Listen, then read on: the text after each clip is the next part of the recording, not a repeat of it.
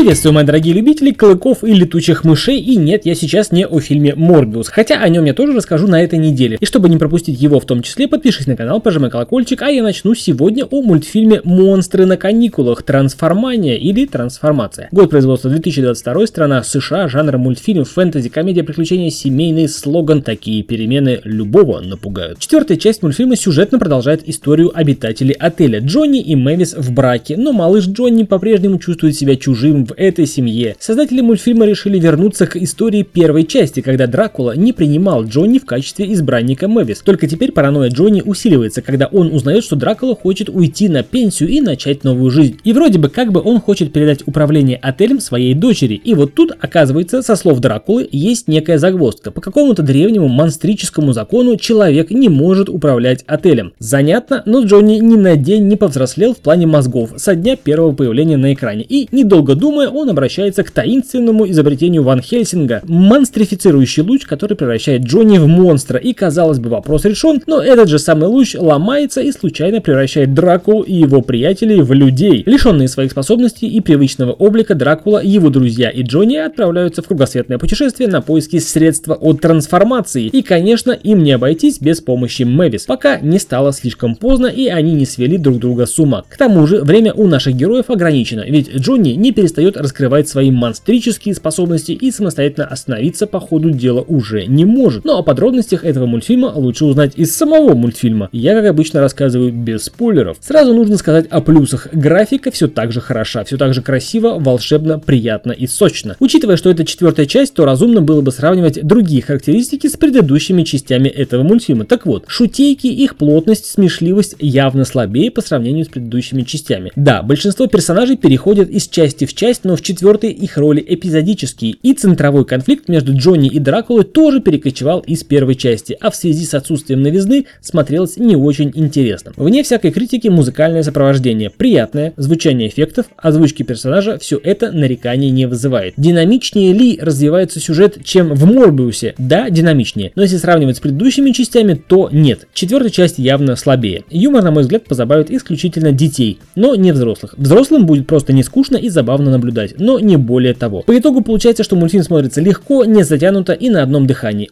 Очень не хочется говорить эти слова, но четвертая часть откровенно слабая. Возможно, это финал истории и выпустили чисто, чтобы собрать денежек. Но говорю это и не хочется самому в это верить, а потому мультфильм смотреть исключительно дома и да, можно с детишками. А это был Сан Саныч и подкаст о кино с мнением о мультфильме «Монстры на каникулах. Трансформания». Подпишись на канал, прожимай колокольчик. До скорых встреч. Пока.